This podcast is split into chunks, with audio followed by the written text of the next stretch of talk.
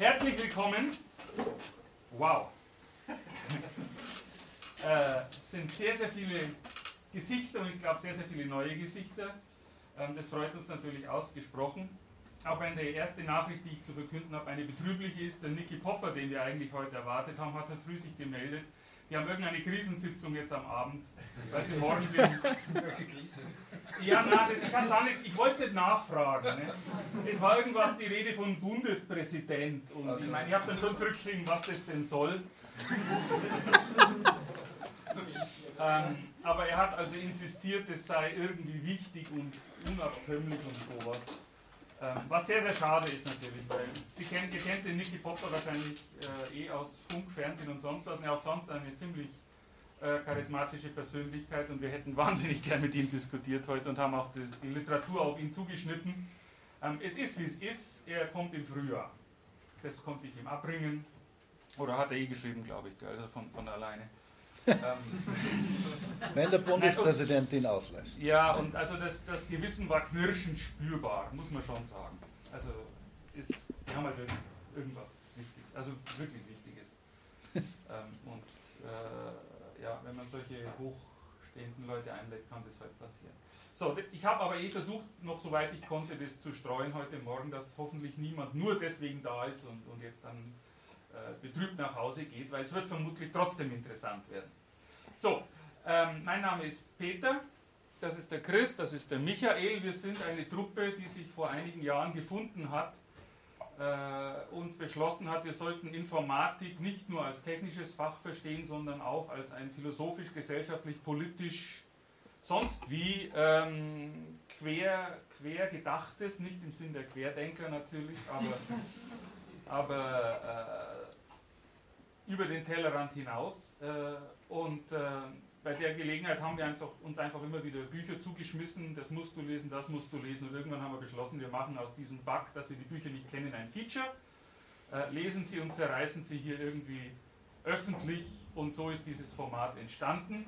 Das Wichtige ist, dass das keine, keine Front, Frontalvorstellung ist. Also wir haben extra dieses Beisel gewählt und sind sehr dankbar dem Kulturverein Schüssel, dass wir jetzt mal hier sein dürfen das wird von Studierenden betrieben, auch der Thomas Fenz ist ein Informatikstudent bei uns an der Universität, oder war es zumindest, oder gibt es zumindest vor, es gewesen zu sein.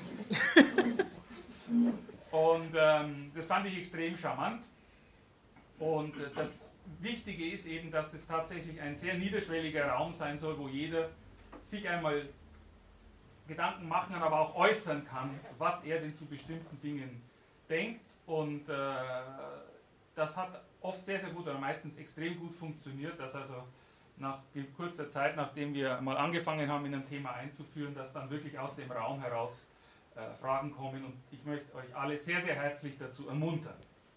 Habe ich noch was vergessen? Wir werden hier gefördert vom äh, Austrian Institute of Technology und vom BMK, das, das Ministerium für Klimaschutz und viele andere Sachen auch. Gut, so, die Bücher heute. Heute ist ein sehr, sehr interessantes äh, Kapitel, weil wir uns heute quasi mal überlegen, wo kommt denn die Digitalisierung eigentlich her und warum ist die eine Lösung und wofür eigentlich? Und da gibt es einen äh, Münchner Soziologen, Armin Nasehi, der übrigens am 17. Jänner in Wien hier äh, sprechen wird im Rahmen einer Veranstaltung zur Semesterfrage der Universität Wien. Also wenn den jemand live erleben will, der, ist ein guter Redner, was ich so auf YouTube gesehen habe. Und du hast den auch schon live ich gesehen, glaube ich. Ne? Gesehen, ja. 17. Januar, habe ich Juni gesagt, 17. Januar. Ähm, Gäbe es eine Möglichkeit, falls denn der 17. Januar irgendwie existiert in, einer solchen, in einem solchen Sinn, dass da überhaupt was möglich ist, ähm, den auch tatsächlich mal hier in Wien zu sehen. Ähm, der hat ein Buch geschrieben, das heißt Muster vor einiger Zeit wo er sich eben genau der Frage gewidmet hat und die These aufgestellt hat, äh, die Digitalisierung ist eigentlich überhaupt nicht die Antwort auf ein Problem, das wir haben, sondern es ist was ganz anderes. Und das wollen wir also, dem wollen wir also ein bisschen nachspüren. Äh, und als Ergänzung dazu äh, haben wir uns ein anderes Buch angeschaut, ein wirklicher Klassiker von Julien Lametrie, L'homme Maschine, der Mensch als Maschine. Lametrie war ein Arzt im 18. Jahrhundert, also 1709 bis 51, damit nicht wieder irgendein Lapsus passiert. Und ähm, hat sich eben überlegt, äh, Ja, wir werden sehen, was sie sich überlegt haben. Wir haben also über dieses Buch durchaus divergente Meinungen, haben wir gerade im Vorfeld schon festgestellt. Das ist immer so, muss so sein. Ähm, und äh, das werden wir jetzt dann eben angehen. Wie gesagt, rührt euch und zwar möglichst schnell und möglichst viel und machen wir einen schönen Abend draus. Nach Abschluss äh, des Vorprogramms, das wir jetzt hier machen, ähm, ist dann natürlich noch die Möglichkeit, hier zu bleiben und das Ganze noch weiter versumpern zu lassen, also weiter zu diskutieren und zu vertiefen, dieses Thema in welcher Perspektive auch immer. Bitte, worum geht es beim Musterbuch? Das der Amina See. Ich fange mal an. Fange mal an. Ähm, wir haben dieses Buch schon so lange auf unserer Liste äh, von Büchern, die wir gerne vorstellen und diskutieren wollen, dass der Armin Nassé mittlerweile ein weiteres Buch geschrieben hat. Also so schnell geht das. Äh, und veröffentlicht hat. Aber nichtsdestotrotz wollen wir uns heute auf ähm, sein vorletztes Buch Muster konzentrieren. Äh, der Armin Nassé, der Peter hat es schon kurz gesagt, ist ein Soziologe, der mittlerweile, glaube ich, im deutschsprachigen Raum doch einiges an Gehör findet, sich immer wieder auch zu tagespolitischen Dingen äußert und recht ein, ein scharfer Analytiker der Gesellschaft ist, würde ich mal sagen. Äh, und ich habe ihn tatsächlich äh, zur Vorstellung dieses Buches Musters äh, in Wien im Bruno Kreisky Forum damals gesehen und er ist wirklich ein ausgezeichneter Redner. Ähm, ich würde jetzt fast einmal sagen, besser als Schreiber, weil er nämlich zugänglicher ist in seinem Reden als in seinem Schreiben. Ähm, vielleicht so ein bisschen vorneweg, er ist wirklich ein, äh, ein, ein sehr anerkannter Soziologe und deswegen ist, oder ich weiß nicht, ob das deswegen ist, aber er man kennt das diesem Buch schon durchaus an. Es ist jetzt nicht ganz so ein leichter Schmöker zu lesen, würde ich einmal sagen. Das vorneweg. Ähm, dabei ist das Argument, das er versucht zu machen, eigentlich jetzt auf den ersten Blick recht simpel und auch in den ersten zehn Seiten im Groben abgehandelt. Ne?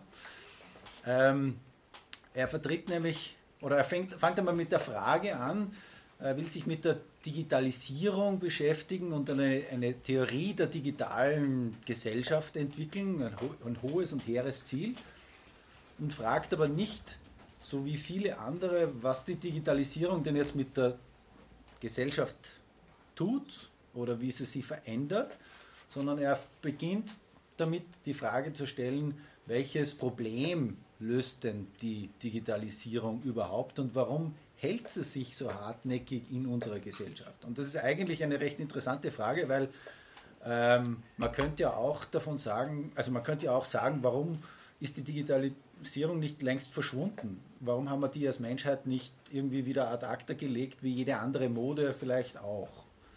Äh, und warum ist sie da und warum ist sie so, jetzt wie immer man das definiert, erfolgreich und, und hält sich? Und seine Antwort darauf ist jetzt so im Kurzen gesagt, dass sie eigentlich die Digitalisierung hauptsächlich eine Fortschreibung der, Gesell der modernen Gesellschaft ist. Weil die moderne Gesellschaft, war da ein Klingel? Ah, zaghaft. Also Gesell Ah, ja. ah, okay. Also auspacken bedeutet aus etwas. Nein, okay. Ähm, aber das ist eigentlich ein, eine recht interessante Idee, ne? dass ähm, jetzt überspitzt gesagt, dass die Digitalisierung der Gesellschaft viel früher eingesetzt hat, als es Computer gibt, sondern eigentlich wie unsere Gesellschaften vom Feudalen in, dieses, in diese modernen Gesellschaftssysteme übergegangen ist. Äh, und er sagt, er hängt es auch jetzt im ersten Kapitel recht stark an die Sozialforschung an, oder an der Sozialforschung auf, wo halt quasi die ersten Sozialforschungen begonnen haben, sich dafür zu interessieren, was die Menschen da draußen denn so tun, um zum Beispiel so Dinge wie äh, Nahrungsmittelversorgung oder Abwasserkanäle oder sonst irgendwas zu regeln, hat sie begonnen, dort Daten aufzunehmen und die, die Menschen versucht zu verstehen. Und aus dem heraus ist eigentlich so ein Mensch- und Gesellschaftsbild entstanden, äh, das sich der, das der Moderne entspricht äh, und das darauf abzielt, äh, die Gesellschaft messbar zu machen. Und diese Messbarkeit der, der, der, Gesellschaft ist was, was in der Gesellschaft schon verankert ist und deswegen ist die Digitalisierung, die wir heute erleben, eigentlich nur eine sehr logische Fortschreibung dieses, dieser modernen Gesellschaft. Und deswegen ist die digitale Technologie, wie wir sie heute kennen, auch so anschlussfähig an die Gesellschaft, weil sie nämlich aus der... Klingel mal. Erklär mir mal, was anschlussfähig genau heißt. Ich bin über dieses Wort hundertfach gestolpert und habe nichts Vernünftiges darüber gefunden. ja, also ich bin ja auch kein Soziologe, aber so wie ich es verstanden habe... Ah, Na bitte. Wisst ihr, was also. Anschlussfähigkeit ist? Äh, ja, also ich meine, man muss dazu sagen, der Nasee ist ein Anhänger der Systemtheorie mhm. und die geht davon äh, aus, dass Gesellschaft aus Kommunikation und nicht aus äh, Kommunikation besteht. Man sagt auch, dass wir überhaupt nicht kommunizieren könnten. Naja, ja, das hilft mir, hilft mir jetzt nicht bei der Erklärung, aber vielleicht. also es ist Kommunikation, die kommuniziert. Äh, insofern äh, stimmt das. Äh, und, und das, äh, was er auch sagt, das ist, dass sich halt äh, spezielle Kommunikationssysteme herauskristallisiert haben, äh, die sich auf bestimmte Formen der Kommunikation spezialisieren. Das Rechtssystem auf Recht, mhm. Also legal, illegal, das Wissenschaftssystem auf, auf Wahrheit, wahr, unwahr, das äh, ökonomische System auf Zahlen, nicht Zahlen.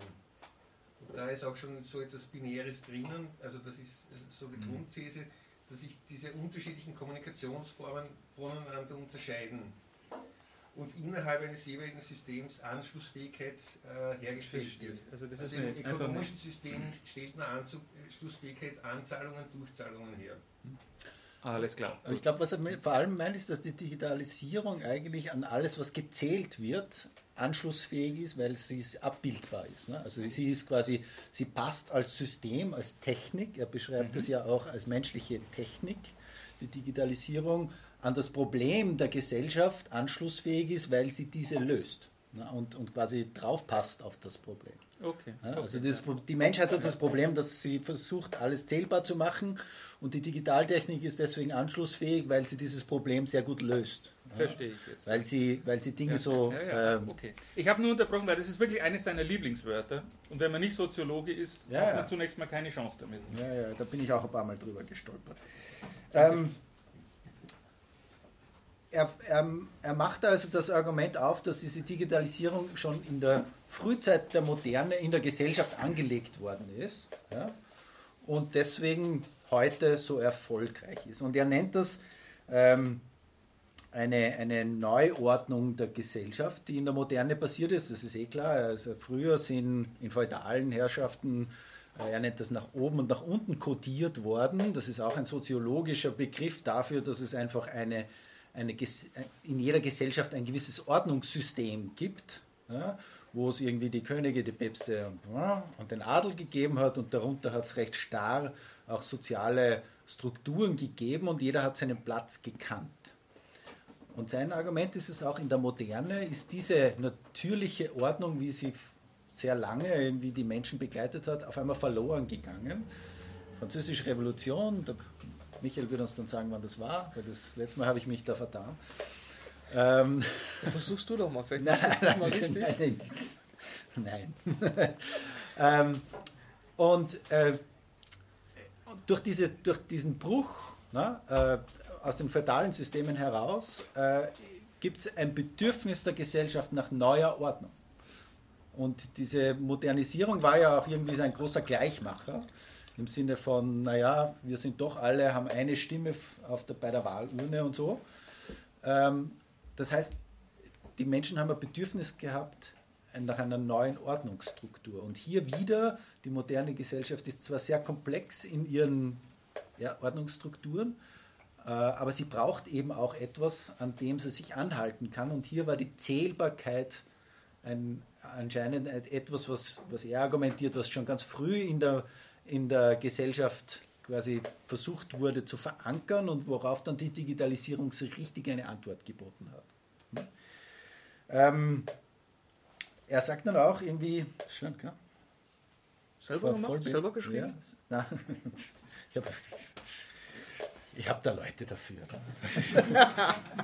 Nein, natürlich. Aber er sagt, also, ähm, er nennt es auch so irgendwie die dritte Entdeckung der Gesellschaft. Die erste Entdeckung der Gesellschaft war irgendwie der Bruch zwischen Feudales und äh, zum, zur modernen Gesellschaft hin, Französische Revolution und so weiter. Die zweite war dann quasi die Pluralisierung und Liberalisierung in den 60er Jahren. Und die dritte ist eben die, die er sagt, äh, mit der Digitalisierung einhergeht. Äh, und diese dritte Entdeckung der Gesellschaft hat sich jetzt noch einmal quasi in einer Linie zu den anderen zwei hin radikalisiert, weil die Technikdigitalisierung so wahnsinnig gut auf das menschliche Bestreben, sich zu vermessen, drauf passt. Und eigentlich ist das, was er so in den ersten 20 Seiten schon macht. Ne? Also wenn man die ersten 20 Seiten gelesen hat, dann hat man so das Gefühl, das ist das Argument und dann geht es in, oder, oder, die letzten zehn. Also. Oder die letzten zehn geht auch. Ähm, und dazwischen geht es aber in ganz vielen äh, Facetten um dasselbe Thema, aber in, in sehr überzeugender Detailarbeit. Ja, also er macht dann wirklich ganz viel verschiedene Dinge auf. Ähm, als einerseits digitale Technologie als Technik zu verstehen und das irgendwie so mit Techniken wie dem Buchdruck zu vergleichen und äh, warum der Buchdruck in ähnlicher Weise disruptiv war, aber auch ein bisschen anders ist. Und da spricht er sehr viel über, das, über eine, eine Krux der Digitalisierung, nämlich dass sie so präzise ist. Während die Sprache und auch der Buchdruck eigentlich sehr viel davon abhängen, äh, wie sie interpretiert werden. Das heißt, da ist noch eine viel unpräzisere Codierung äh, der Welt, äh, ist die Digitalisierung sehr präzise.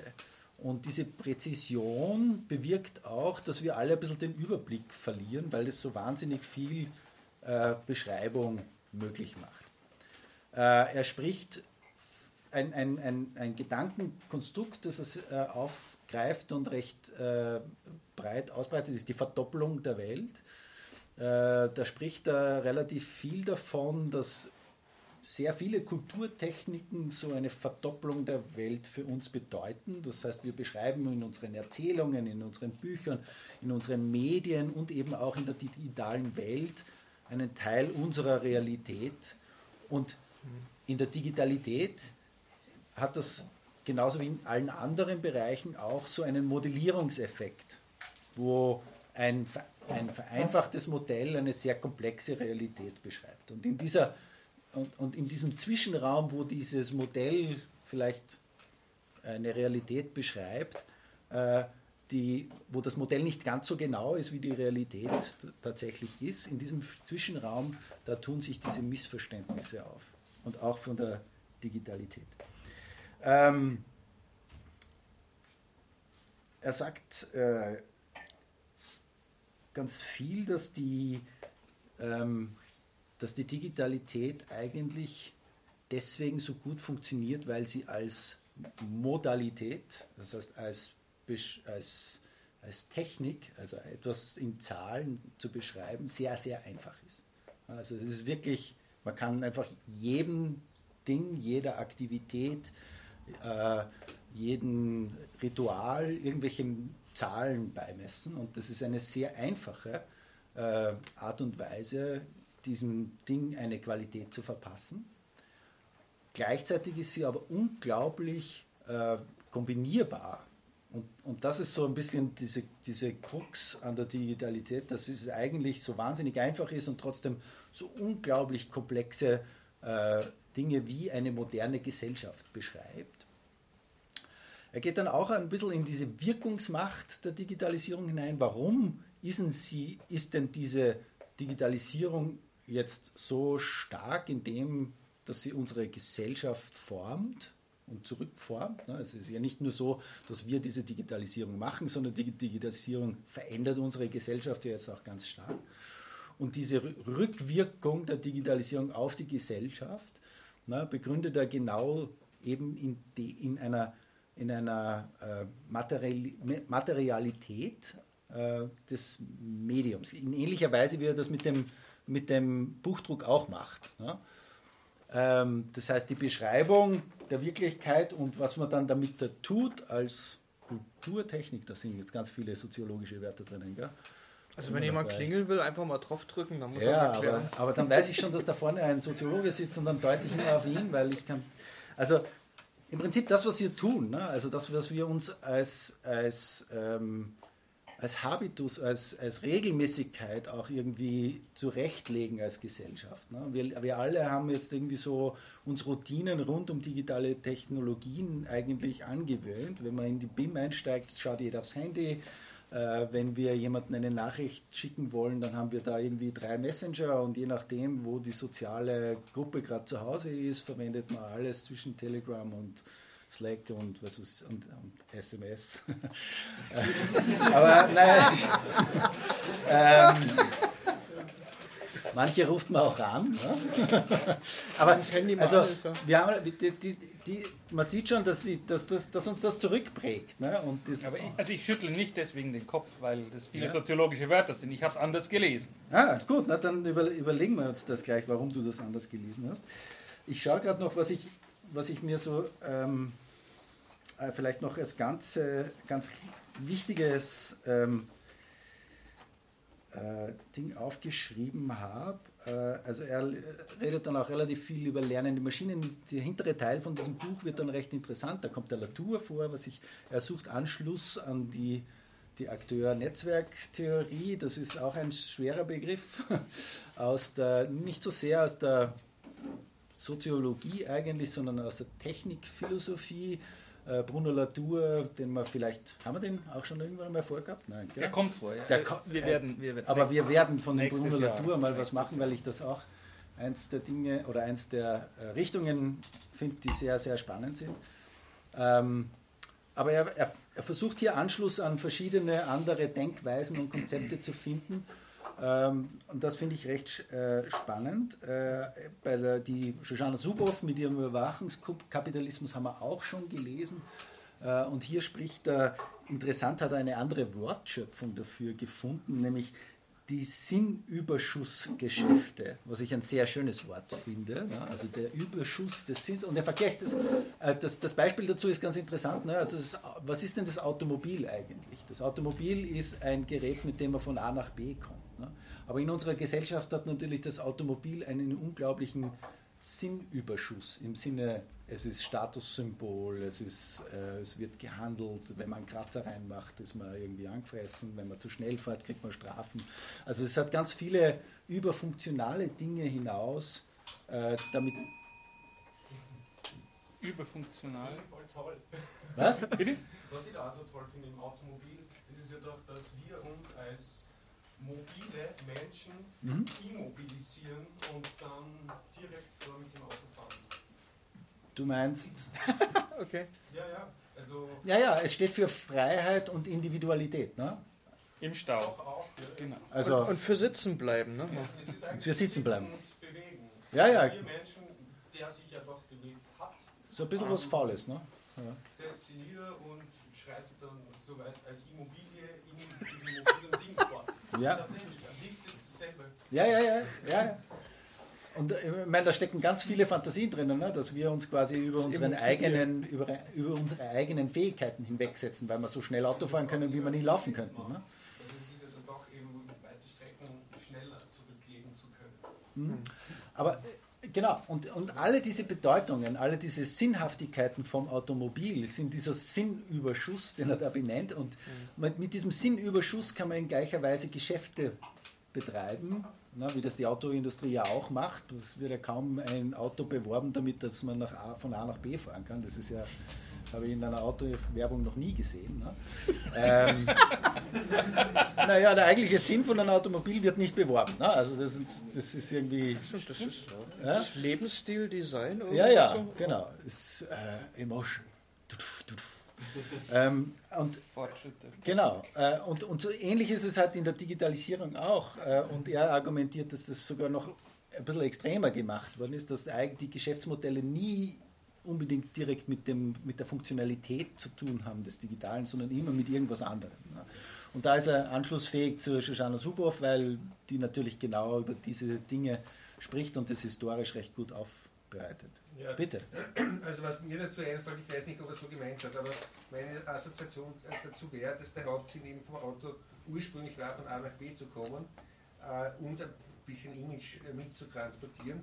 Aber jetzt im, im Zuge der, der, ganzen Daten, die generiert werden, äh, gerade mit der E-Mobilität, dass, äh, über diese, äh, dass das einen Überschuss an Mög Interpretationsmöglichkeiten und Nutzungsmöglichkeiten diese Daten äh, bieten. und das ist auch, was der Überwachungskapitalismus hat.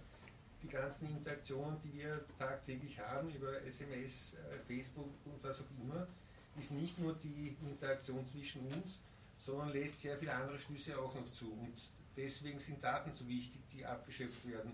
Dieser Überschuss kann genau. genutzt und abgeschöpft werden. Mhm. Ich habe es auch so gelesen. Okay. also, ähm, und, und, also das ist eine er hat ein paar ganz gute und interessante Anschlusspunkte, äh, die er da verwendet. Äh, und vielleicht als, als, als, Kernsatz so zum Schluss, wo er das irgendwie auch für die Soziologie noch einmal aufmacht, ne, ähm, schreibt er schön, dass die Digitalisierung vielleicht nicht als Kolonialmacht äh, wahrgenommen werden sollte, im Sinne, äh, dass es nicht über uns kommt und uns, äh, von uns Besitz ergreift, sondern dass die Digitalisierung aus der existierenden Struktur der Gesellschaft herauskommt und dort anbindet und vor allem diesem Ordnungsbedürfnis einer modernen Gesellschaft entspringt. Das heißt, wir sind äh, als Gesellschaft die Macher des Bedürfnisses nach der Digitalisierung. Ja, weil heute muss man schon sagen, wenn man jetzt irgendwie so ähm, im täglichen Leben kommt, dann fast so vor, dass die Digitalisierung halt was ist, die wie eine Welle auf einen Zug rollt und einen mitnimmt. Ne? Und ähm, er will dem was entgegenstellen und sagen, na eigentlich ist das schon was, das als strukturell in unserer Gesellschaft so angelegt worden ist und die Digitalisierung ist dann deswegen so erfolgreich, weil sie so gut funktioniert. Das ist auch so ein Kernsatz, den er sehr oft verwendet. Als Technik funktioniert die Digitalisierung einfach unglaublich gut. Und deswegen ist sie erfolgreich in unserer Gesellschaft. Ja. Ähm, und deswegen ist noch der weitere Satz, der viel gewichtiger ist, finde ich. Deswegen braucht man darüber nicht mehr zu reflektieren oder vergisst man das Reflektieren darüber. Ja, ja. Das war eigentlich die entscheidende Aussage bei dieser bei dieser Technikaussage, glaube ich. Du meinst, dass man nicht mehr darüber reflektieren muss, dass sie unsere. Sie entbindet uns von der Notwendigkeit einer Reflexion. So Achso, ja, ja. So, ja. so schreibt er. Ähm, er sagt ja auch, gute Techniken, die, die funktionieren, ähm, äh, verhindern den Dissens. Ne? Also man streitet nicht mehr darüber, wenn irgendwas gut funktioniert. Äh, und das ist eines der Probleme der Digitalisierung, dass wir diese kritische Reflexion eigentlich äh, kaum mehr machen, weil sie als Tool, als Werkzeug so wahnsinnig effektiv ist. Ne? Als Tool, Werkzeug, bitte. Hat das nicht auch irgendwie was mit Beschleunigung insgesamt zu tun? Ja? Es wird alles irgendwie, ähm, zum Beispiel, wie ich vorher gesagt, man hat immer, oder der Mensch hat immer die, war schon immer so, dass wir gerne messen, zählen, ja. In Wahrheit kann ich das analog auch machen, ja. Mhm. Wenn ich zum Beispiel das Buch hernehme von, aus den 30er Jahren, wo man da seine soziologische Studie gemacht, die, die Arbeitslosen von, von Marienfeld, äh, Marienfeld genau, war reine, mhm. das hat man halt sozusagen ja, ja. Personen, die dort, die halt kommuniziert haben mit den Personen ähm, und mit der Digitalisierung unter Anführungsstrichen, es geht scheinbar alles schnell. Man kann schnell Daten eingeben, man kann schnell Daten ablesen. Ja? Mhm. Und zum Teil bleibt uns nicht, oder wir nehmen uns gar nicht mehr die Zeit, da sozusagen ein bisschen tiefer manchmal in etwas hineinzugehen. Ja, ja und nein. Ne? Ähm, das, also ich glaube, wir haben immer schon das Bedürfnis gehabt zu zählen, ist nicht ganz so wahr. Ich glaube, also in den feudalen Gesellschaften vorher war es nicht so wichtig, ob der König zählen hat können. Naja, vielleicht die Steuern, aber ähm, im, im Sinne, er hat einfach recht gehabt. Ne? Also man kann jetzt nicht. Beginnt es erst mit dem feudalen Zeitalter, also die ganze Erzählung? Na, eigentlich mit dem Bruch. Nein. hm. Ja, über das, über das erzählt er eigentlich gar nichts. Das stimmt. Für ihn beginnt die Geschichte der digitalisierten Gesellschaft mit dem Bruch des feudalen, der, der feudalen Gesellschaft. Äh, und das war, also er sieht dieses Zählbarmachen auch als einen Versuch der Moderne Gleichheit herzustellen. Weil wenn man dann quasi was objektiviert und zählen kann, dann kann der König nicht sagen, na, das ist aber 10 und du sagst, na, das sind 8. Ja, also der König hat dann Recht per se, aber sobald man das quasi in einer, in einer moderneren Gesellschaft gibt es dann was Zählbares, das man vergleichen kann, wo dann der Bauer sagen kann, es sind 10 und der König kann sich nicht hinstellen und sagen, es sind 8, wenn es wirklich 10 sind. Ne? Aber dein, dein, dein Einwand Das ist, bezieht sich nicht immer nur auf Zahlen, ja. Ja, ja, na, das ist also genau- Man kann die Dinge das ist- unterschiedlich auslegen, oder? das ist ganz, ganz, ganz wichtig, was, was du sagst. Und das ist auch eine der Riesenschwächen. Er versteht Digitalisierung als Big Data. Das ist ein wichtiger Aspekt. Aber das ist nicht alles, was wir damit verbinden. Und das muss man also als erste ganz große Schwäche unbedingt vorwerfen. Das für ihn steht einfach außer Frage, das hat nur was, natürlich, er muss jetzt irgendwie seine Theorie verteidigen, verstehe ich schon. Und, Ja. Und, und äh, die, man die, die, Soziologie, die Soziologie macht halt viel Statistik offensichtlich, Genau, korrigier, das ist immer die korrigier Frage, mich. Wie ich dann zum Beispiel bei Aber- oder ähm, wie ich sozusagen, wie ich herangehe, wie ich das zähle, ähm, was ich da heranziehe als Beispiel. Ich, meine, ich weiß, das ist jetzt ein blödes Beispiel, aber diese Geschichte mit politisch, wo angeblich diese Umfragen Ja. sozusagen Na, äh, aber, aber trotzdem, ne? also das hängt ja auch mit der wissenschaftlichen Revolution zusammen, dieser Gesellschaftsumbruch ja, die, von feudalen Systemen in die moderne. Und da, glaube ich, ist schon der Versuch, und vielleicht ist, kann man das jetzt nicht nur auf Zahlen äh, basieren, sondern halt ganz generell auf Wissenschaft ausbreiten und sagen, da ist schon der Versuch, Fakten zu schaffen, ja, äh, die außer Streit gestellt werden können, die jetzt nicht per Dekret äh, quasi erlassen werden, sondern die per mathematischem Beweis oder durch ein Experiment bewiesen werden. Ja, also das ist zumindest, ich weiß schon, dass das jetzt in, in der Realität ist, das, man kann immer bei Österreich anrufen und dort was sagen. dann, ne, aber, also trotzdem äh, ist es so, dass die Idee der, dieser wissenschaftlichen Revolution schon war, die Obrigkeit dadurch zu entmachten, dass man Fakten schafft, die man unabhängig objektiv beweisen kann. Ja? Und dass das natürlich zu einem Überschuss äh, äh, geführt hat, den man dann später ein bisschen relativieren hat müssen. Da müssten wir jetzt eine Wissenschaftsphilosophie-Vorlesung draus machen, aber das ist natürlich zu weit, das ist, hat man zu weit gesponnen, diese Idee, wahrscheinlich. Aber, aber- man merkt, dass die Menschen auch immer weniger an Fakten glauben. Ja, ja, aber, aber das ist halt, das ist halt ein, das ist dann ein bisschen ein anderes Problem. Ne? Aber die, die Grundidee war schon da drinnen. Ne? Und, das, und, und da beginnt für ihn die Erzählung, dass das eigentlich den Grundstock dieser Digitalisierung, wie es er nennt, bildet, wo wir begonnen haben, uns wirklich auf Zahlen so zu verlassen und unsere, unsere, unser Leben so auf Zahlen aufzubauen. Und dann kommt so eine Technik daher, die ganz anders ist wie der Hammer oder wie das Feuer oder ich weiß nicht, und kann das so gut.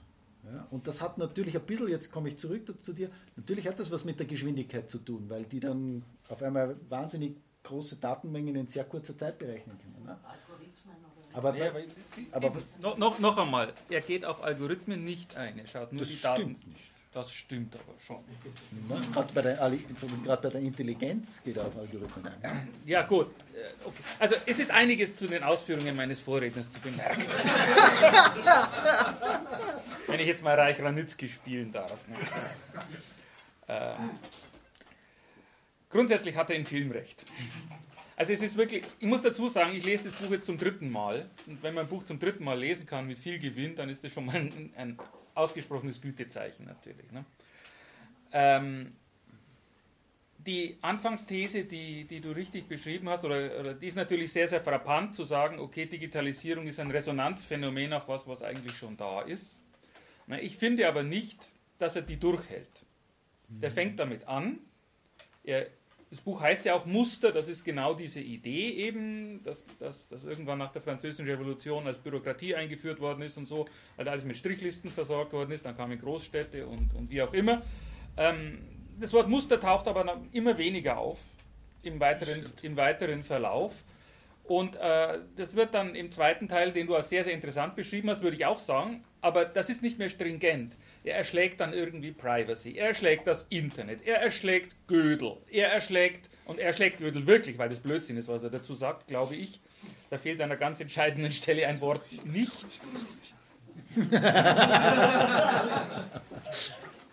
Also der Unvollständigkeitssatz wird von ihm als Vollständigkeitssatz beschrieben. Naja, es ist wirklich so. Wo man dann, wo man dann merkt, also, also da, schwimmt, da schwimmt er jetzt wirklich.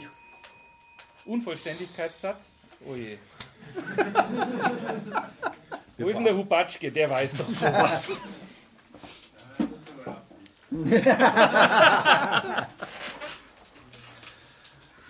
Ist das jetzt ein ernst gemeintes Klingeln? Ja. Gut, also ich versuche es zu, ich versuch's zu rekonstruieren. Der Unvollständigkeitssatz äh, von Gödel besagt folgendes.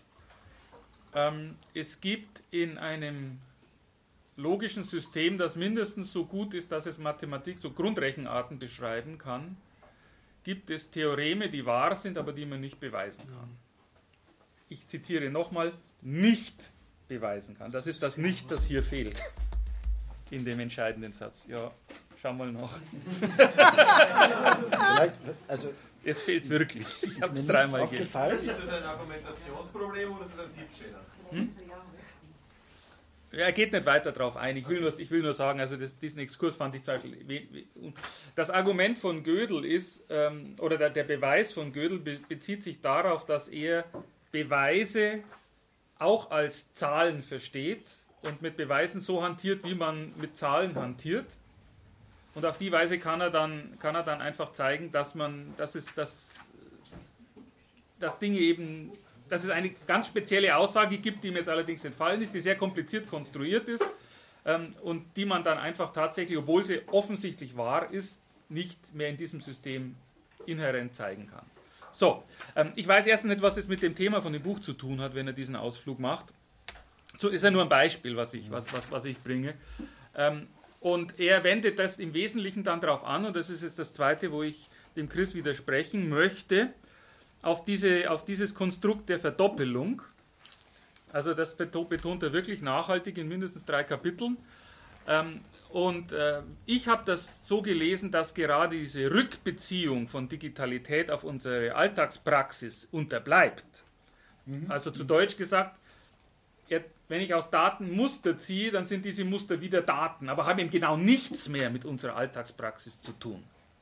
Und dass das, das sei auch beim Buchdruck die Katastrophe, und er nennt Buchdruck ausdrücklich eine Katastrophe und fragt dann auch, ist die Digitalität eine ähnliche Katastrophe? Das sei beim Buchdruck die Katastrophe gewesen, dass quasi die, jetzt plötzlich die Schrift über Schrift sich auslässt, aber eben nicht mehr über das, was die Schrift eigentlich ausdrückt. Ne? Und er macht es dann fest am Beispiel der Zahlen 7 und 8, wobei ich nicht ganz genau verstanden habe, warum gerade die. Und, und sagt, okay, was wir mit 7 und 8 verbinden, ist eigentlich nicht die Siebenheit oder Achtheit, sondern tatsächlich 7 und 8 als Ziffern. Vielleicht meint er damit, dass man nicht mehr als sechs Gegenstände ist. Es gibt sowas, glaube ich, gell, dass man. Also man kann ja nicht, man kann drei Gegenstände sehr leicht sehen. Hier stehen drei Gläser Wein, zwei davon leer, das sehe ich noch. Ähm, aber, aber sobald es eine bestimmte Größe hat, sieht man das nicht mehr auf einen Blick und vielleicht meint er das, dass wir dann mit so einer Zahl zum Beispiel tatsächlich eher das Schriftbild verbinden als mit eben etwas anderes, äh, Metaphysisches, was halt dahinter ist. Und, und insofern äh, eben, Ja. ja, das ist mal das, das Hauptproblem, das äh, ich, oder vielleicht hat er ja recht damit, das können wir ja noch diskutieren, aber das, das, das lese ich also tatsächlich so, dass dann die Wolte, die er später schlägt, wenn er den Latour einführt und sagt, okay, äh, auch da Daten und Muster sind Akteure in so einem Akteurennetzwerk, ähm, dass das dann halt eher so ein Ausfluss ist von vielen, vielen, vielen, vielen Gedanken. Und das ist wirklich, also er hat echt extrem viele Gedanken, aber sie hängen am Schluss nicht mehr zusammen. Er, er hält auch nicht durch, finde ich, ähm, so diese Idee der Resonanz, sondern im weiteren Verlauf geht er dann sehr stark auf die aktuelle Gegenwart ein, auf die zum Beispiel das Inter Internet eine Antwort sei, wo, er das, wo, er das, wo ich finde, dass er das sehr stark äh, verliert, diesen sehr aparten Gedanken einfach, dass wir uns bloß in so einer, also in einer gigantischen Bubble befinden quasi, in der unsere Technik äh, drauf, drauf äh, resoniert, was seit Jahrhunderten schon äh, da ist. Und ähm, also insofern Muster heben sich ab aus unserer Lebenswelt und das Problem, das er aus meiner Sicht sieht, ist, dass das eben, was da rauskommt, eben gar nichts mehr mit uns zu tun hat. War da eine Meldung noch? Ich wollte im Grunde nur fragen, Bitte. was ist, muss wirklich alles mit uns direkt zu tun haben? Weil im Grunde der Grund, warum wir in der Mathematik oder wie das wir Sachen wie Quantencomputing oder sowas überhaupt mal anfangen können zu verstehen, müssen wir es im Grunde von der Realität entkoppeln. Jetzt mal ganz brutal gesagt.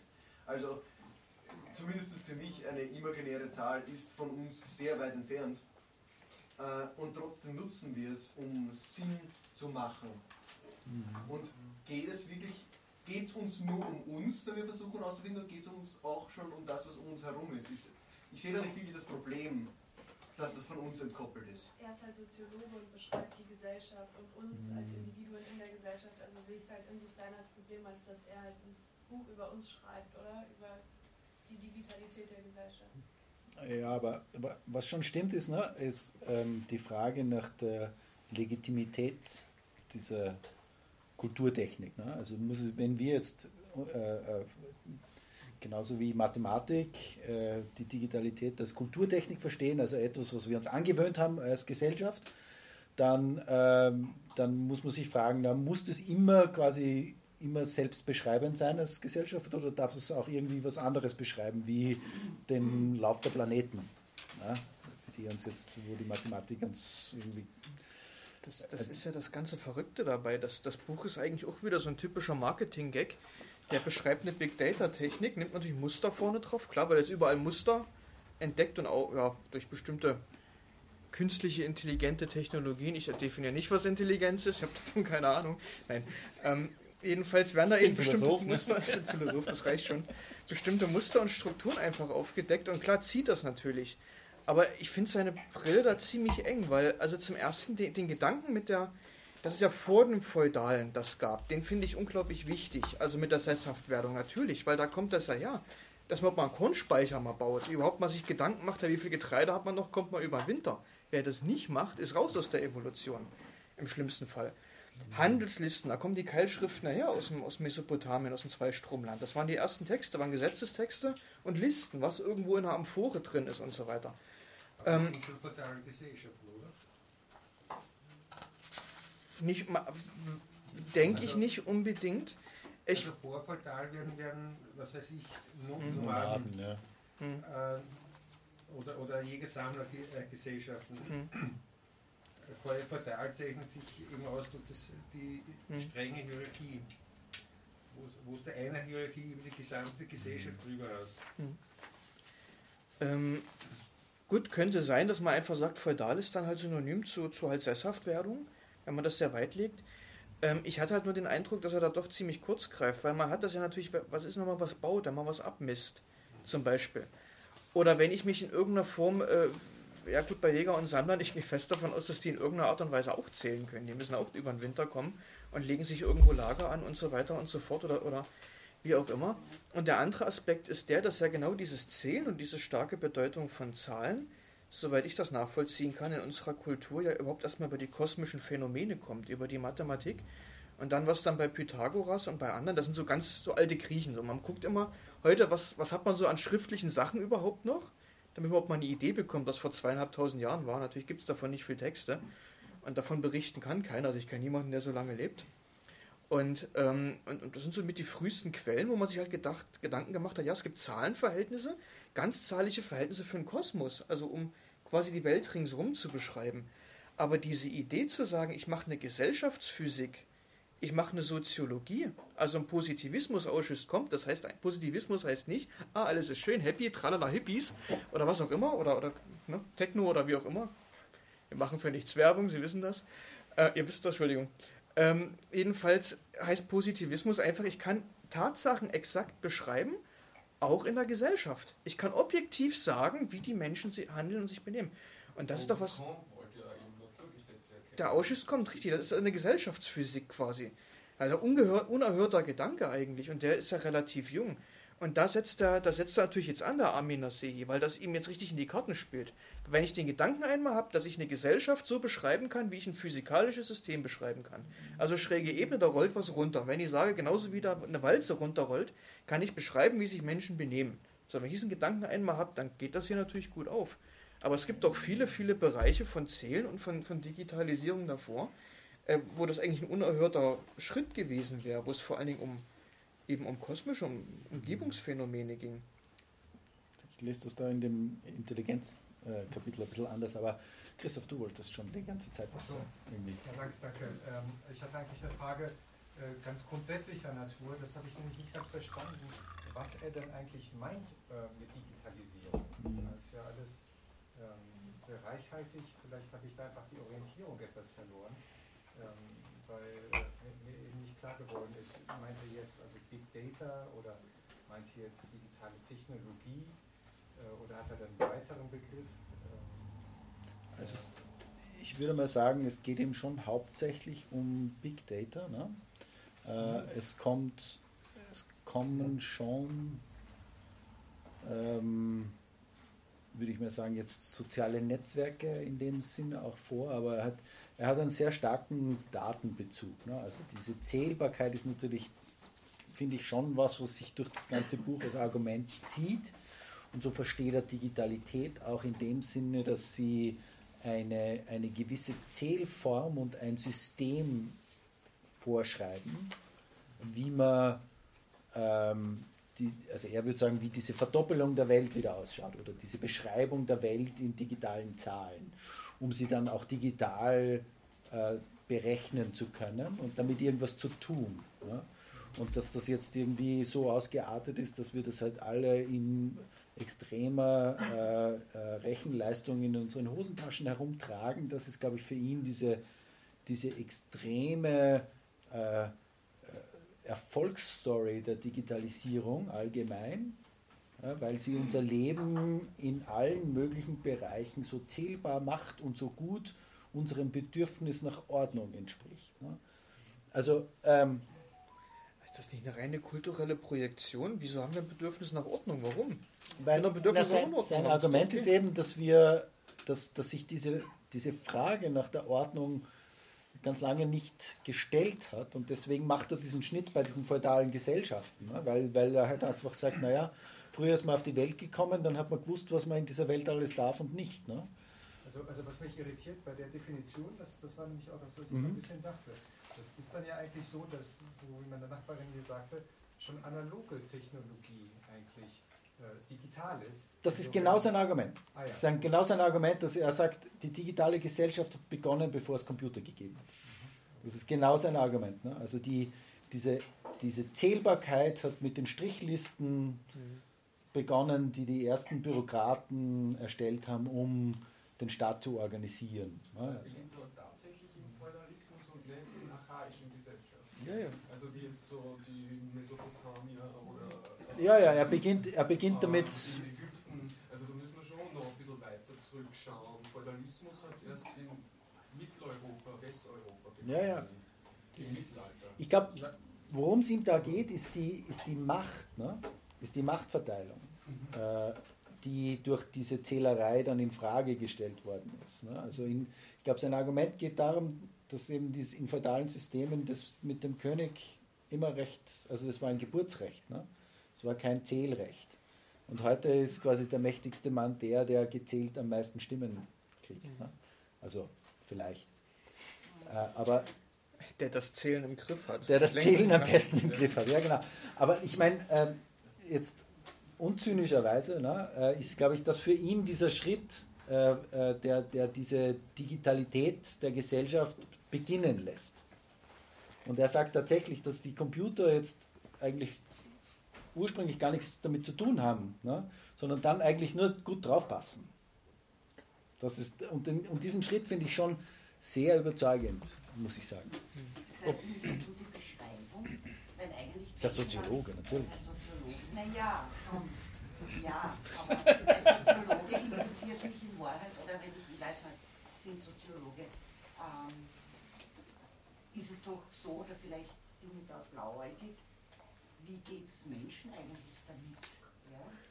Wie ähm, ist dadurch unter Anführungsstrichen, hat sich wirklich jetzt im Positiven was verändert? Ja? Leben die Menschen deshalb, ich weiß nicht, ähm, friedlicher miteinander? Hat sich in der Humanität was getan? Ähm, bin ich da blauäugig?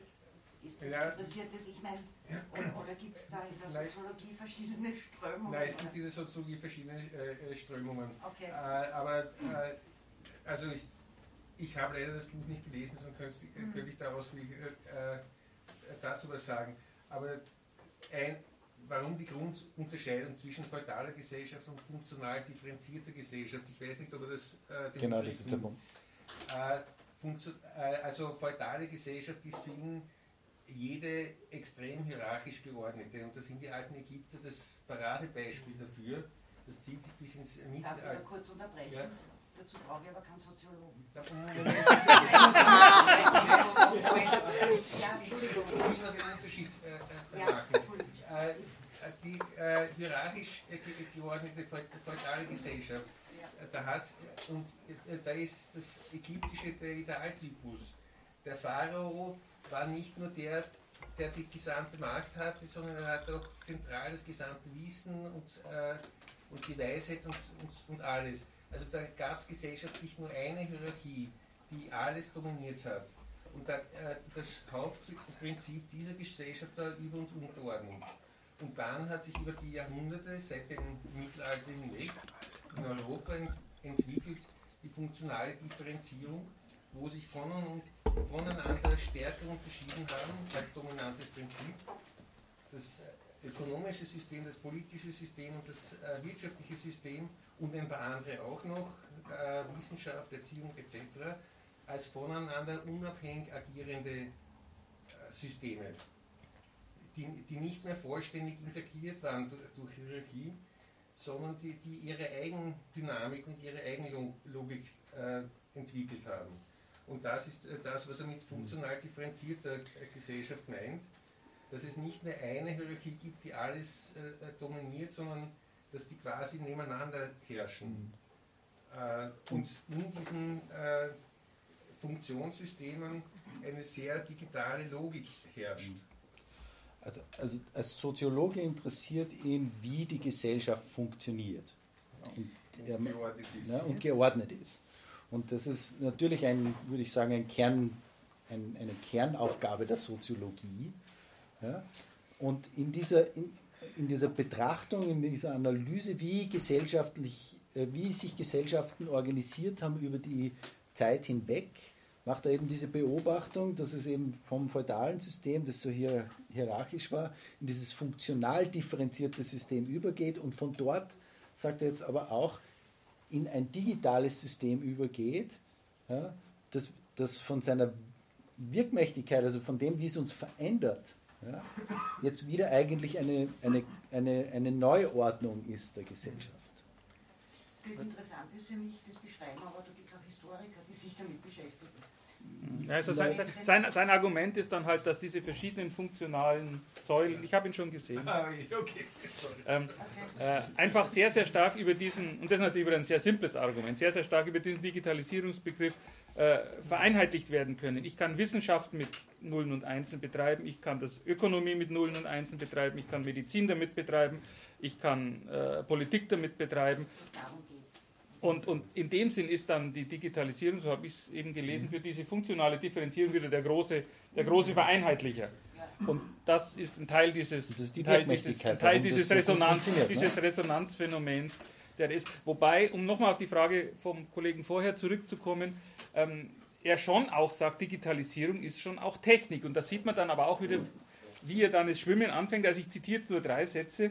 Wer von der Digitalisierung spricht, meint fast immer ein technisches Phänomen. Ich werde das Argument entwickeln, dass Digitaltechnik als Technik begriffen werden muss. Und drei Seiten später, mehr als alle andere Technik, ist digitale Technik eine Blackbox. Ha, ha, ha. Man- Also da ist, er, da ist er wirklich ein bisschen schwach auf dieser Seite seiner Lunge. Und, äh, und äh, das macht es dann wieder. Also ich verstehe viele, bei vielen Dingen nicht, warum er das jetzt unbedingt noch bringen musste. Es hätte dem Buch gut getan, glaube ich. Er hätte sich auf seine Kernthese mehr fokussiert, als, als äh, alles zu erschlagen, was möglicherweise der Verlag von ihm dann auch noch wollte, dass er halt auch noch anspricht. Ne? So, jetzt Ich hab, dran, es, ist, es ist rhetorischer Slapstick vor den Herren. Ich will wissen, wie eine Gesellschaft funktioniert. Oh, da gibt es eine funktionale Phase. Oh, die lässt sich ja digitalisieren. Oh, deswegen haben wir heute Muster. Das ist doch ein astreiner Zirkelschluss. Wer kommt denn überhaupt auf die Idee, dass eine Gesellschaft funktionieren kann? Wer kommt denn auf die Idee, dass ich eine Gesellschaft so beschreibe, als ob sie funktionieren würde? Was ist denn eine Funktion? Eine Funktion ist doch, kennt das jemand aus der Mathematik oder aus irgendwas anderem? Wir Mathematiker da? Naja, das ist, das ist doch der Hammer eigentlich. Also das ist eine Sozialphysik aus dem 19. Jahrhundert. Das bin ich frech. Das ist einfach ein Aber man, du wirst ja jetzt vulgärer Reduktionismus einfach und da wird Nein, einfach... aber du wirst doch jetzt Soziologen nicht den Wunsch absprechen, irgendwie zu wissen zu wollen, wie sich äh, gesellschaftlichen, Gesellschaften organisieren, oder? Wie, das, wie wir als Gesellschaft funktionieren, ist eine, eine, eine Kernaufgabe der Soziologie, oder? Wür- Würdest du das anders sehen? Es ist ein Unterschied, ob ich was wissen will über Gesellschaft oder ob ich sage, ich will wissen, wie eine Gesellschaft funktioniert. Ich kann sagen, wie, wie lebt eine Gesellschaft? Wie existiert eine Gesellschaft? Naja, die Idee, solche Phänomene als Maschinen und zu betrachten, ist natürlich eine sehr alte.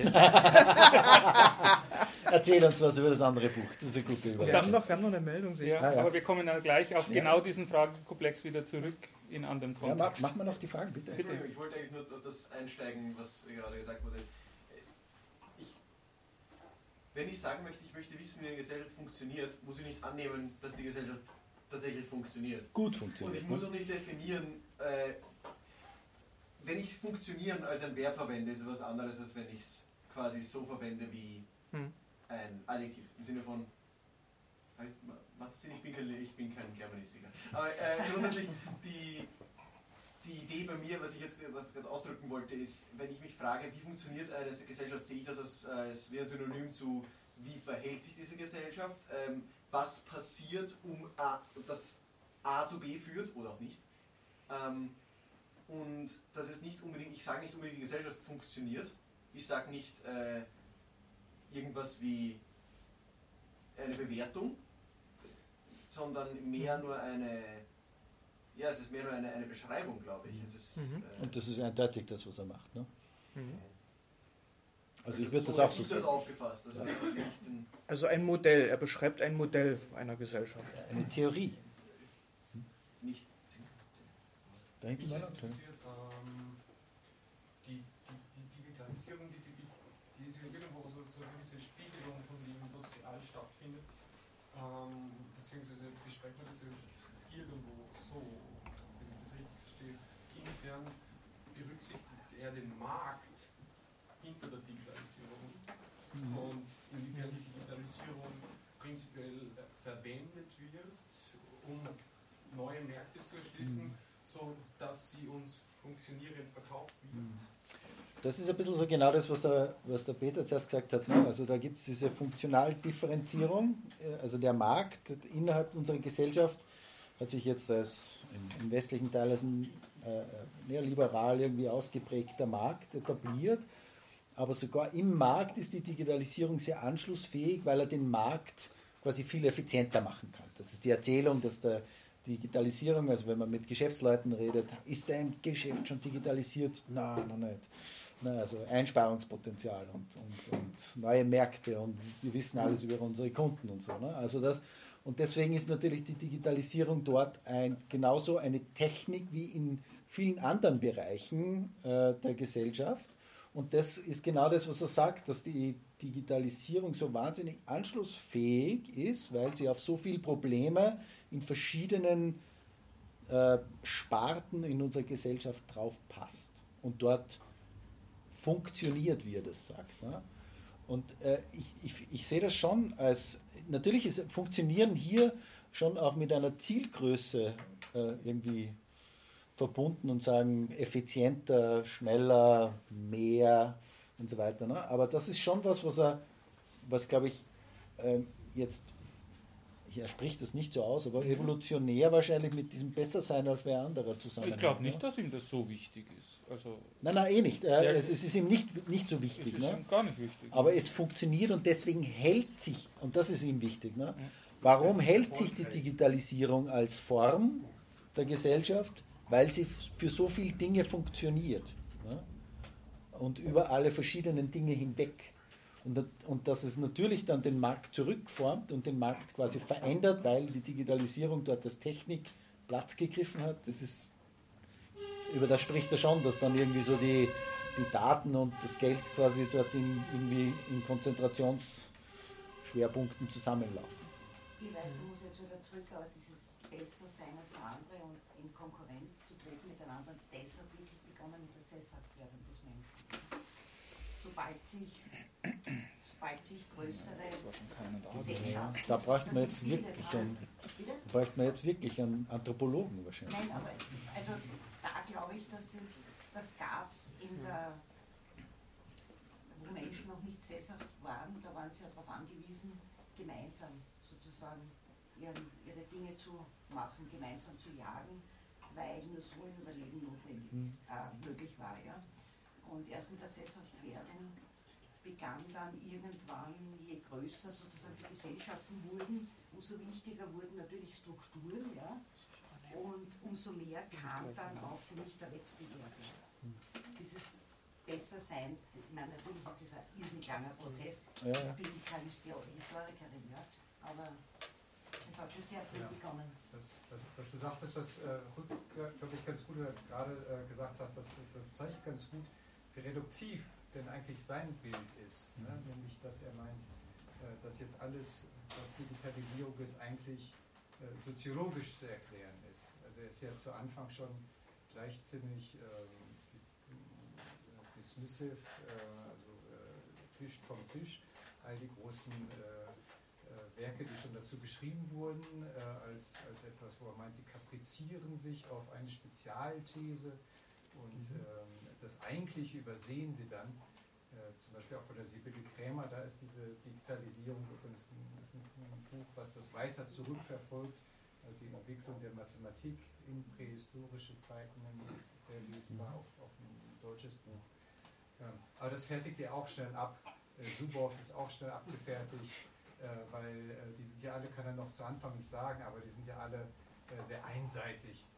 Aber so, so sagt er es zu Anfang Und, jedenfalls. und, und bedienen Und dann- einen Markt eigentlich, gell? ja, und dann klingt ist ja wirklich seine Theorie, aber auch so nicht wie du jedenfalls dargestellt hast gerade, äh, ja doch äh, auch einheitlich. Wenn man jetzt sagen würde, dass äh, wenn das nicht anschlussfähig wäre, diese Technologie äh, an die Gesellschaft, dann würde sie nicht gebraucht. Dann ist das ja schon eine Behauptung, die, die glaube ich, äh, die, die man doch mal äh, hinterfragen sollte, nämlich äh, klar würde das nicht in der Gesellschaft so gebraucht, äh, wie es das tut, aber es wäre ja doch von technischem Nutzen oder für bestimmte Dinge vom Nutzen. Wir könnten damit äh, äh, trotzdem tolle Berechnungen anstellen, die vielleicht für die Gesellschaft dann nicht relevant wären, aber für die Wissenschaft. Also äh, das, das scheint mir dann doch sehr re reduktiv zu sein, zu sagen, das Ja, man, man könnte natürlich jetzt sagen, wo ist die Gesellschaft, äh, wenn nicht auch in der Wissenschaft? Ne? Also ist die Wissenschaft, ist die Wissenschaft nicht auch Teil der, des Gesellschaftlichen und äh, ist, also ich, Ich würde Also- wirklich sagen, braucht man allen Dingen die Digitalisierung? um, ja, na, um das geht es ihm gar nicht. Ne? Ich weiß, ich, Sondern es geht ihm ja eigentlich darum, warum, hat, warum haben wir uns die Digitalisierung nicht abgewöhnt? Ja, Ja? Und, und, und jetzt als, als, an, als, als äh, rein, also wenn man diesen Schritt zurück tut und, und, und schaut jetzt auf die heutige Gesellschaft, äh, dann muss man konstatieren, dass die Digitalisierung in ganz vielen Dingen ja, erfolgreich war und, sich, und, und da ist, um zu bleiben.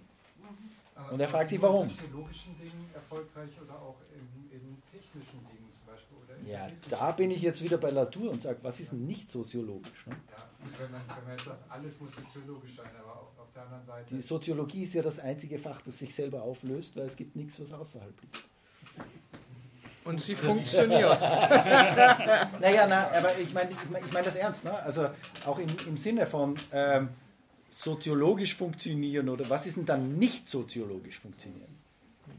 Gibt es Dinge, die nicht soziologisch funktionieren? Also ich, ich glaube, Technologie, also die Entwicklung der Wissenschaften, die war noch, ähm, hat schon zu Galileo die Welt sehr als digital aufgefasst, als definierbar in, äh, in mathematischen Zeichen, in geometrischen Figuren. Und das hat zu Verwandlungen der Gesellschaft dann geführt, die er dann aber als Grundlage nimmt äh, für die Digitalisierung. Also ich glaube, er kommt da so ein bisschen zu spät. es gibt schon einen Unterschied zwischen Mathematisierung und Digitalisierung. Also Geometrie ist ja gerade das Gegenbeispiel von digital. Es ist ja gerade das Analoge schlechthin, wenn ich eine Figur Das male. kommt darauf an. Das Galileo, da gebe ich dir recht, der hat das so aufgefasst. Aber in der weiteren Entwicklung der äh, Geometrie, der Arithmetisierung der Geometrie, äh, wurde die eben auch als ein mathematisches äh, Konstrukt. Äh, Ja, ja, was aber, was aber bis, bis vor 100 Jahren höchst umstritten auch war. Ne? ja. Also, also so, so klar war das nicht, dass man, dass man von, dem, von dem analogen Anfang der Mathematik unbedingt wegkommen muss. Und das hat tatsächlich erst die, die 0-1-Revolution dann, dann durchgesetzt, sodass wir uns Ja. heute gar nicht mehr anders vorstellen können. So würde ich mal sagen. Aber ich fände es ganz interessant, wenn wir jetzt auch nochmal trotzdem auf, diesen, auf diese Idee zurückkommen von Gesellschaft als Maschine beziehungsweise Mensch als Maschine, weil das ist, es gibt eben dieses Buch von Lametrie und das ist eines der Lieblingsbücher von Michael Funk. Der zitiert es in jedem zweiten Gespräch, das wir haben. Wenn ich schon mal was durchgelesen reden habe, nicht dann so. Als, als, als, als eine weitere Grundlage unserer digitalen Gesellschaft. Ähm, und das würde mich doch interessieren, weil ich habe es jetzt auch gelesen und ich fand es ziemlich schwach. Aber er hat versprochen, er überzeugt mich, ähm, dass das etwas damit zu tun haben könnte. Also, Michael. Ja, ne? Also ein Buch mit dem programmatischen Titel Der Mensch eine Maschine, also das ist quasi die, die neuhochdeutsche Übersetzung. Und das Buch ist natürlich absolut banal, weil das natürlich wahnsinnig viel ausdrückt, vor 270 Jahren bereits, sehr viel ausdrückt und auf den Weg bringt, was heute teilweise recht selbstverständlich geworden sein könnte. Das haben solche Bücher ja an sich. Nein, nein, nein, ich, ich habe genug. Bei Weinflaschen sieht das anders aus. Da handelt es sich um analoge Phänomene. Das merkt man erstens am Füllstand und zweitens äh, an dem, was in der Flasche noch drin ist. Das fliegt gleich hier um. Ah, herrlich. Es ist schon nach. Wie spät haben wir es jetzt? Die Maschine Mensch verlangt nach Die Wein. Maschine oder Mensch was? flankt ein. Wobei der Wein in dem Buch explizit vorkommt. Nur als. Ja. Also fangen wir doch einmal an. Ja, Fangen wir nochmal an. Schnitt. Nein, es ist, also ich finde diesen, diesen Cliffhanger wunderbar, weil das ist eins der ganz großen Argumente, das gegen René Descartes vorgetragen wurde, der ja gesagt hat, der Mensch besteht aus einem Körper und einem Geist und beides ist getrennt. So. Das ist also so ähnlich wie Alan Turing später gesagt hat, es gibt den reinen Prozess des Denkens, der lässt sich mathematisch in einem abstrakten Automaten modellieren. Und dann gibt es die physische Umsetzung dessen. Das können Lochkarten sein, also Alan Turing 1930er, 40er, 50er Jahre. Das können Lochkarten sein, Röhren, Transistoren kamen dann und so weiter. So. Aber eigentlich ist ihm das relativ egal. Es geht um diesen reinen Prozess, diesen reinen Prozess des Denkens, diesen rein kognitiven Prozess. Das ist also ein sogenannter Cartesianismus. Cartesianismus heißt eben Körper, das Physische und der Geist, das Geistige, das abstrakte Denken sind getrennt. Und es gibt so einen ganz berühmten, ich hätte gerade gesagt, E-Mail-Wechsel. Das ist natürlich ein Briefwechsel zwischen Elisabeth von der Pfalz und René Descartes. Damals hat man noch analog sich Briefe geschrieben, also ganz handschriftlich. Und da kam dieses Argument tatsächlich genau so wieder. Aber was ist denn, wenn man zu viel Wein oder Bier oder, ne, denkt euch was aus, Schnaps oder was auch immer trinkt, Opium nennen. Opium oder was auch immer, also da passiert was körperlich, man ist aber dann auch im Kopf nicht mehr so ganz dabei. Also es muss irgendwann fängt an zu lallen, wie auch immer, also wenn man nicht eh schon lallt, vielleicht fängt man an sogar normal zu sprechen, falls das Lallen sonst der Fall sein sollte, wie auch immer. Jedenfalls scheint es da offensichtlich eine Wechselwirkung zu geben zwischen dem körperlichen und dem geistigen. Irgendwas passiert da. Und das ist eins der Hauptargumente neben anderen, das dann dem René Descartes immer wieder vorgeworfen wurde. Und denjenigen, die an René Descartes geglaubt haben, die gesagt haben, das ist getrennt. So. Ähm, also insofern macht das schon durchaus Sinn, diesen Cliffhanger mit dem Wein zu gebrauchen. Und es sind da natürlich diverse Debatten und Gedanken da entstanden. Und einer der sehr radikalen Antwortversuche auf diesen Cartesianismus, das ist übrigens der René Descartes, auf den auch das kartesische Koordinatensystem zurückgeht und verschiedene andere Innovationen der Mathematik und da kann euch der Peter jetzt mehr darüber erzählen. Jedenfalls ist einer der radikalsten Antwortversuche von dem Arzt Julien Offray de la Métrie geleistet worden in diesem Buch Der Mensch eine Maschine. Und er drückt da doch einige, kann man vielleicht sogar sagen, un, ja, unerhörte Dinge aus. Dieser Gedanke überhaupt, den Menschen als eine Maschine zu beschreiben, das ist schon eine ziemliche Frechheit. Das gab es in verwandelter Form in der Antike, beim Aristoteles zum Beispiel in seiner Politik. Also es gibt ein Buch, das heißt so Politik. Da sagt der Aristoteles, ja, es gibt Menschen, die man nur für seine Zwecke als Mittel gebrauchen kann. Er meint damit Sklaven. Das war im alten Griechenland selbstverständlich. Würde man heute sagen, oh, war ja ganz schlimm. Menschenrechte und so weiter. Aber da gab es sozusagen über die Hintertür diesen Gedanken schon mal. Ja, es gibt doch Menschen, die wie, ja, also es gibt Thesen, die von, von Autoren, die behaupten, wenn man nicht so viel Sklaven gehabt hätte in der Antike, hätte es damals vielleicht schon eine industrielle Revolution gegeben.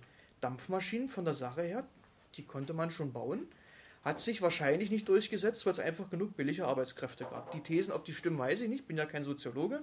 Soziologen könnten das genau einschätzen. Ich muss da jetzt spekulieren. Ähm, jedenfalls ähm, sind das ganz bemerkenswerte Gedanken. Und auch da lässt sich vielleicht auch so eine Geschichte, ja, vielleicht sogar von Mustern von gesellschaftlichen Mustern. Ich will ja auch mal nett sein zum Armin Nassé, vielleicht hat er ja recht. Also auch da lassen sich Geschichten gesellschaftlicher Muster erzählen. Und dieser Gedanke dann zu sagen, okay, der Mensch ist eine Maschine, das nimmt, er nimmt eine, äh, eine ungeheuerliche Fahrt auf bei Lametrie, der 1750 ungefähr, Pi mal Daumen ganz grob sagt, naja, ich bin Arzt und ich sage, der menschliche Körper lässt sich ja beschreiben, als ob er eine Maschine wäre. Und der ist noch viel verrückter, der sagt, ja, Moment mal, aber alles Geistige, alles Seelische ist rein ein Epiphänomen des Physischen. Wenn jemand klingeln will, klingelt mal jemand. Klingeln, klingeln, jawohl, ein Epiphänomen. Heißt dann mit anderen Worten einfach und schlicht, es passiert irgendwas Physikalisches und das andere ist nur eine Folge dessen. Also modern könnte man sagen, das sind Hormone, irgendwelche neuronalen Impulse, was auch immer. Das ist was Physisches. Das passiert. Und aufgrund dessen fühlen wir, handeln wir. Wir sind sozusagen determiniert. Solche Überlegungen gibt es ja heute in verschiedener Gestalt. Also es gibt, oder anders gesagt, das wird in der Fachsprache als ein, als ein sehr starker Materialismus, fast sogar als ein eliminativer Materialismus bezeichnet. Klingeling, jawohl. Eliminativ heißt, das stimmt übrigens nicht, er war kein eliminativer Materialist, das würde aber bedeuten, dass es außer der Materie tatsächlich nichts gibt. Es gibt keinen Geist, keine Seele, es gibt natürlich nichts, was jetzt irgendwie groß religiös, göttlich oder wie auch immer äh, ist, sondern das ist einfach alles Naturwissenschaft, Physik, vielleicht ein bisschen Biologie noch, insofern Biologie angewandte Physik ist und so weiter. Also das wäre eine sehr, sehr starke Position, in der sehr viele Phänomene auch im Gesellschaftlichen reduziert werden auf physikalische Prozesse, der Rest wird eliminiert. Deswegen eliminativer Materialismus. Kann man übrigens auch schön rappen, wenn jemand von Ihnen Musiker ist, dann können Sie das auch schön vertonen. Das aber nur am Rande. Am Rande dazu bemerkt. Und diese, diese Position vertritt er relativ stark. Ähm, wenn man das jetzt genau formulieren will, ist es eine materialistische Anthropologie. Also das heißt, er beschreibt Menschen materialistisch. Der Mensch ist eine Maschine, das sind Federn, sozusagen sinnbildlich als Metapher. Das ist wie eine aufgespannte Feder sozusagen in der Zeit, es ist natürlich eine Zeit, in der viel auch passiert ist, man hat erste Experimente an zuckenden Froschschenkeln machen können mit batterieähnlichen, also Galvanismus und so weiter, mit batterieähnlichen Apparaturen. Man hat gemerkt, hui, da passiert ja was. Wenn man irgendwo einen Strom oder eine Spannung anlegt, dann zuckt der Muskel. Es wurde der Blutkreislauf entdeckt, Harvey und so weiter. Also man hat tatsächlich in den Naturwissenschaften auch zunehmend Entdeckungen gemacht, wo man denkt, ja, hui, das kann ja völlig Sinn machen, dass der Mensch einfach eine Maschine ist, die so komplex ist, dass wir sie vielleicht noch gar nicht verstanden haben. Frankenstein. Frankenstein, richtig. Ähm, den Frankenstein haben wir ja vor noch vier Wochen, fünf Wochen gelesen und besprochen. Da hatten wir ja genau das Thema gehabt. Also Frankenstein, das Buch von Mary Shelley, 1813 entstanden. Ich glaube, jetzt habe ich mich nicht getäuscht. Die, also quasi 15, 15, nee, 25, also irgendwann nach der Französischen Revolution. Die 1789 war traditionell, also da muss es irgendwas mit einer 4 sein. Naja, ist schon spät am Abend heute. Jedenfalls ähm, wird Mary Shelley in ihrem berühmten Werk Frankenstein ja darauf in irgendeiner Form auch zurückkommen, oder in verschiedenen Formen, wie wir festgestellt haben. Wir haben das ja besprochen. Also auch da wird ein Wesen erschaffen von einem Menschen. Ähm, eine, eine Kreatur sozusagen, Dr. Frankensteins Kreatur, also das Monster ist ja die Kreatur, genau genommen, nicht der Frankenstein selber, ähm, der sich da eben verschiedenen alchemistischen, chemischen, physikalischen Effekten bedient, um da so ein unbelebtes Stück Materie quasi zu einer ja, lebenden Kreatur zu erwecken, sozusagen. Und das baut sozusagen ein bisschen auf dieser, diesen Gedankengut dieser Zeit auf, dass man auch in der Medizin Fortschritte macht, in der Physiologie genau genommen. Und dann natürlich der Gedanke da liegt, naja, aber was ist denn, wenn das wirklich alles in Anführungsstrichen Trunkenheit ist? Das heißt, je mehr man trinkt, Je mehr ist man determiniert sozusagen in seinen Äußerungen und ähm, oder vielleicht auch gerade nicht. Nee, das ist jetzt Interpretationssache. Wenn man jetzt sagt, das Beispiel Trinken ist zu vulgär, da wäre man eben dann bei Körpersäften verschiedenster Couleur, da kann jetzt jeder seine Meinung dazu bilden, äh, Hormone und, und was es da alles gibt. Ähm, und dieser Gedanke ist ja sehr stark formuliert. Er schreibt, ich lese einfach mal was vor, was er so schreibt. Er schreibt, da aber alle Fähigkeiten der Seele von dem eigentümlichen Bau des Gehirns und des ganzen Körpers dermaßen abhängen, dass sie sichtlich nur dieser organische Bau selbst sind. Ja, also die Seele ist der organische Bau selbst, nichts anderes. So haben wir es hier mit einer vortrefflich eingerichteten Maschine zu tun. Punkt. So. Ja, unglaublich, ne? Behauptet er jetzt. Das heißt, wenn wir jetzt also einen vortrefflich eingerichteten Roboter bauen, dann hätten wir da auch alles Seelisches drin und dann bräuchten wir keinen Menschen mehr. Das wäre aus heutiger Sicht eventuell ein Schluss, den man daraus ziehen könnte, so man das wollte. Er schreibt dann ganz am Schluss auch diesen oft zitierten Satz, ziehen wir also den kühnen Schluss, er weiß ja selber, dass er kühn ist, naja, zumindest scheint er so zu funktionieren, der Lametrie selber, dass der Mensch eine Maschine ist und dass es im ganzen Weltall nur eine Substanz gibt, die freilich verschieden modifiziert ist. Es gibt eine Substanz im Weltall, es gibt nur Materie, die auch räumlich ausgedehnt ist. Descartes hat noch gesagt, es gibt das räumlich ausgedehnte, die physische Substanz, die Res extensa. Was hat er noch gesagt? Es gibt eine Res cogitanz, den reinen Prozess des Denkens. Also das wäre sozusagen Alan Turing, der sagt, okay, wir haben also einen abstrakten Automaten, einen digitalen Computer und der muss aber physisch noch irgendwie realisiert werden. Das können die Leute, die TGI besucht haben, natürlich viel besser weil die sich mit Informatik auskennen, was es da alles für Schaltungen gibt und für Transistoren und so weiter. Man muss irgendwas physisch aber machen, damit das abläuft. Ne, und der Lametrie sagt dann, nö, gibt nur eine Substanz. Zack. So, also wir sind quasi nur irgendwie Moleküle und sonst nichts. Knallhart. Also das heißt, alle, die jetzt glauben, dass Menschen und sich vielleicht weiterentwickeln lassen durch Prothesen, durch Cyborg-Apparaturen, die, für die ist das ein Kultbuch sozusagen für viele Ideen dieser Couleur, die im 20. Jahrhundert entstanden sind, die heute immer wieder wiederkehren. Und das hat natürlich eine ungeheure Sprengkraft, die äh, mal mehr, mal weniger direkt durchscheint. Im Übrigen hat sich der Lametrie natürlich mit diversen Autoritäten angelehnt. Äh, also der war so ein kleiner Anarcho vielleicht, wenn man so will, und hat dann immer wieder auch Repressionen äh, erleiden müssen. Er hat sich mit allen angelegt. Ne? Von Leibniz über, über Descartes, über Wolf, alle Zeit. Meine Frage ist nur, was ist die Sprengkraft heute? Das ist es. Dass das philosophiegeschichtlich äh, wichtiger Schritt war, natürlich logisch. Die Frage ist, was, was, sagt uns das, was sagt uns das heute? Das würde mich interessieren. Die Sprengkraft. Ich suche jetzt ein schönes Zitat. Es gibt nämlich ein paar wunderbare köstliche Textstellen Volametrie selber, und das ist halt das, was ich so faszinierend finde, Volametrie selber seine Position gar nicht durchhält. Und er das gar nicht durchhalten kann. Es gibt Textpassagen, ich hoffe, ich finde eine schöne äh, Signifikante dafür, ich habe ja ziemlich viel unterstrichen, schon so viel, dass ich gar nichts mehr sehe, ähm, wo er sagt, wenn wir über den Menschen sprechen, haben wir aber trotzdem immer eine zweite Ebene, nämlich die der Kultur und die der Bildung. Ausdrücklich. Er ist ein knallharter Aufklärer, in dem Sinne, dass er natürlich auch seine eigenen Gedanken hinterfragt und schaut, wo komme ich denn an eine Grenze. Und mich fasziniert einfach diese Differenziertheit der Argumentation, dass er sich nicht einfach in so eine ganz plumpe. dass er sich einfach nicht in so eine ganz plumpe, radikale, sozusagen äh, holzschnittartige These reinfallen lässt, sondern mit einer aus meiner Sicht phasenweise vorbildlichen Differenzierung damit beschäftigt und auch mal knallhart sagt, okay, da gibt es einfach Grenzen. Es gibt den Aspekt der Bildung, wenn es um Musik geht, wenn es um Sprache geht. Und zwar die Alltagssprache, nicht die Einsen und Nullen oder die Alphabete, die wir lernen, sondern wie wir praktisch kommunizieren mit Mimik und Gestik. Und selbst er kann das nicht durchhalten, erkennt das an und sagt, es gibt zumindest bei Menschen diese zweite Ebene. Und er spielt meiner Meinung nach relativ den Umständen entsprechend virtuos diese Argumente gegeneinander auf. Und mich fasziniert einfach diese Differenziertheit, die ich manchmal äh, bei aktuelleren Publikationen etwas äh, vermisse, wo dann einfach Leute sagen, na gut, okay, ich beschreibe das jetzt funktional und in meiner funktionalen Beschreibung kann ich eine Funktion aufdecken Und die Funktion ist das, was jetzt quasi meine funktionale These innerhalb meiner funktional motivierten, funktionalen Beschreibung darlegt und so weiter und so fort. Und ähm, so könnte man ja sich kritisch über bestimmte andere Autoren äußern, wenn man das wollte, und Autorinnen auch. Ähm, und das wäre zum Beispiel etwas, äh, was für mich sehr wichtig ist und was ich ziemlich stark finde an vielen Texten der Aufklärung und dieser Epoche.